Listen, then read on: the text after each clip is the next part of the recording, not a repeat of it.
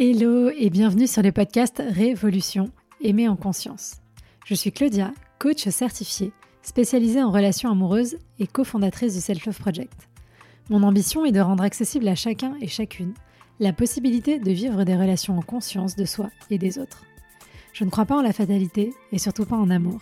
Et je pense que les relations se construisent et ne sont ni le fruit de la chance ni du destin. Il nous manque juste parfois les bons outils et compétences pour y arriver. Et ce sont justement ces outils pour reprendre le pouvoir sur ta vie amoureuse que je souhaite te transmettre au travers de ce podcast, que tu sois en post-rupture, à la recherche de l'amour ou déjà en relation. Faire évoluer ton rapport à toi pour révolutionner ta vie amoureuse. Tu peux aussi me retrouver sur Instagram, sur selfloveproject.fr pour encore plus de contenu. À très vite.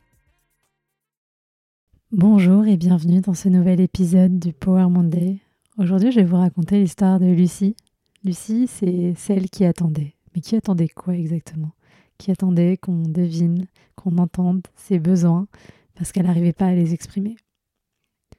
J'ai rencontré Lucie pour la première fois lors d'un coaching express d'une heure. Euh, en relation depuis trois ans, elle était plutôt désemparée par les tensions qui s'étaient installées dans sa relation. Lucie, euh, avec ses 39 ans, elle dégageait une certaine fragilité, presque comme si elle portait le poids de nombreuses années de sacrifices silencieux. Dès les premières minutes, j'ai senti que sa principale difficulté, c'était sa tendance à mettre constamment les besoins des autres avant les siens. En creusant un peu, plusieurs raisons ont émergé quant à cette difficulté persistante chez elle. La première, c'était son éducation et son conditionnement familial, parce que Lucie, elle a grandi dans une grande famille où euh, le dévouement et l'abnégation étaient valorisés, encore plus quand on était une femme. Elle avait appris dès son plus jeune âge à être conciliante, à s'effacer, à ne pas déranger. Ses parents, bien que bien intentionnés, évidemment, avaient inculqué à Lucie l'idée que son rôle était de satisfaire les besoins des autres avant les siens. Le deuxième point qui bloquait pour Lucie, c'était sa peur du rejet. Parce que Lucie, elle, avait peur que si elle exprimait ses vrais sentiments, ses vrais besoins, elle serait rejetée. Qu'elle ne serait pas considérée comme étant à la hauteur, comme étant aimable, que l'autre ne pourrait pas répondre à sa demande.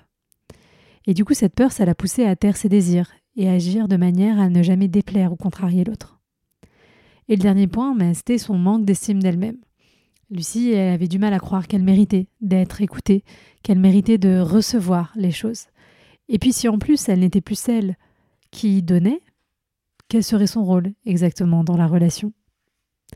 Elle passait pas mal de temps à se demander si ses sentiments et si ses besoins étaient légitimes. Est-ce que j'ai le droit de demander ça? Lucie, euh, quand elle m'a confié qu'elle avait du mal à exprimer ses propres besoins, euh, on sentait que voilà, il y avait vraiment cette peur de déranger, de ne pas être légitime, comme je disais. Et dans sa tête, il y avait une voix insistante qui lui murmurait qu'elle n'était peut-être pas assez pour demander ce qu'elle voulait. Elle se posait sans cesse la question est-ce que j'en demande trop? Et finalement, en explorant davantage sa vie intérieure, on a découvert que Lucie, elle croyait fermement que si quelqu'un l'aimait vraiment, cette personne serait capable de deviner ses besoins ce mythe de euh, la télépathie. On suppose que notre partenaire sera capable de lire ce qu'il y a dans notre esprit, alors qu'on est déjà bien souvent pas capable de dire ce qui s'y passe nous-mêmes, alors qu'on habite avec cet esprit 24 heures sur 24. Et malheureusement, cette attente non exprimée, ça devenait une source de constante insatisfaction pour elle, de frustration de plus en plus grandissante, puisque personne ne pouvait lire dans ses pensées, alors ses besoins émotionnels restaient souvent inassouvis. Cette incapacité à verbaliser ses désirs, elle avait des conséquences néfastes multiples, notamment sur sa relation. Elle s'était construit une coquille, Lucie, une barrière invisible, qui l'empêchait de vivre vraiment euh, sa connexion de façon authentique avec l'autre.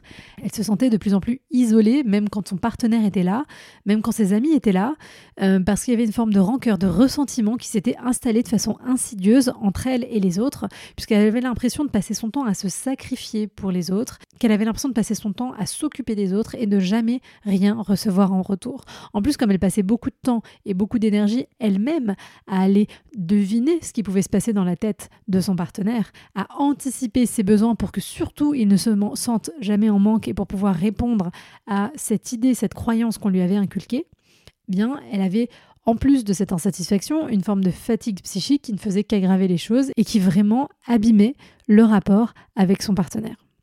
Et donc avec Lucie, on a travaillé sur l'importance de la parole, de la communication, mais surtout de porter sa propre voix dans la relation. Et je lui ai fait comprendre qu'à chaque fois qu'elle taisait ses besoins, elle se privait elle-même de la chance d'être entendue, comprise et aimée pour qui elle était vraiment. Et du coup, à chaque fois qu'elle faisait ça, elle participait au fait d'abîmer la relation. Évidemment, les choses se sont arrangées puisqu'après notre conversation et au fil du temps, Lucie, elle a appris à reconnaître ses besoins, à les valoriser, à les exprimer. Et c'est sûr que ça n'a pas été facile parce qu'il s'agissait d'aller déconstruire des années de croyances erronées sur l'amour et sa légitimité à recevoir. Mais voilà, petit pas par petit pas, on a réussi à, à déconstruire les choses et à avancer. Du coup, je voulais savoir, euh, est-ce que toi tu te reconnais en Lucie? Et qu'est-ce qui t'empêche aujourd'hui d'exprimer tes besoins? De quoi est-ce que tu as peur? Exactement Si tu veux répondre à ces trois questions, tu peux le faire en euh, prenant une feuille et un stylo, et puis peut-être m'envoyer la réponse directement sur Instagram, Self of Project FR, pour que voilà, je comprenne un petit peu mieux comment ça se passe pour toi. Et si surtout tu t'es reconnu dans l'histoire de Lucie, si tu as du mal à identifier tes besoins, si tu sens que la communication dans ta relation, c'est vraiment quelque chose qui est pas facile, qui est compliqué, si tu n'as peut-être même pas l'impression que la communication, c'est quelque chose de pas facile, mais que tu vois bien que toi-même, tu as du mal à prendre ta place, à porter ta voix dans la relation. J'ai envie de t'inviter à me rejoindre dans le bootcamp communication là, qui va démarrer le 20 novembre prochain. L'idée de ce bootcamp, c'est vraiment de te permettre pendant 4 semaines de te concentrer sur acquérir des nouveaux outils pour mieux communiquer dans ta relation. C'est vraiment un bootcamp qui est orienté pratico-pratique, 4 semaines. C'est pas vraiment un atelier en ligne, mais c'est plutôt une formation en semi-autonomie parce qu'en plus de tout le contenu euh, audio, écrit, euh, plus euh, tous les exercices de mise en pratique que tu pourras mettre en place directement, il y aura aussi un live par semaine tous les dimanches de 19h à 20h, heure de Paris, et auquel tu pourras te joindre. Si jamais tu peux pas être là, tu auras évidemment accès au replay, l'accès à la formation une fois que ces quatre semaines sont passées, hyper dur. voilà, tu auras accès à tout ça à vie parce que je sais bien que en quatre semaines, on va pas d'un coup tout intégré, surtout qu'il y a beaucoup d'informations, tu verras, c'est ce que m'ont dit celles et ceux qui ont participé l'année dernière, il y avait plus de 200 personnes qui m'avaient accompagné dans cette première édition en 2022 du Bootcamp Communication. Mais voilà, si tu as l'impression que tu n'arrives pas à exprimer tes besoins, si as l'impression que euh, la communication c'est pour les autres, euh, mais que toi euh, tu sais pas par où commencer, je t'assure que ces quatre semaines, elles pourront t'aider à reposer les bonnes bases si tu es déjà dans une relation et si tu es célibataire, reste là, tu peux venir aussi. L'année dernière, il y avait deux tiers de célibataires, donc c'est pas du tout un problème. Au contraire, ça va te permettre d'anticiper pour la prochaine relation et d'éviter d'aller reproduire peut-être les mêmes erreurs de communication que ce que tu as pu faire. Donc voilà, tu vas voir, c'est pas cher, c'est 47 euros. Euh, c'est le prix d'une place de concert, c'est le prix d'un joli bouquet, c'est le prix d'une soirée euh, au bar. On prend euh, quelques cocktails et un plat. Donc voilà, il n'y a pas d'excuse pour pas venir, si ce n'est peut-être euh, la peur éventuellement de faire différemment, de changer, de prendre sa part de responsabilité, parce que rentrer dans une vraie communication constructive, c'est aussi regarder ce que nous parfois on fait mal. En tout cas, si ça t'intéresse, tu peux regarder le lien dans la description qui t'emmènera vers la page avec toutes les informations pour le bootcamp.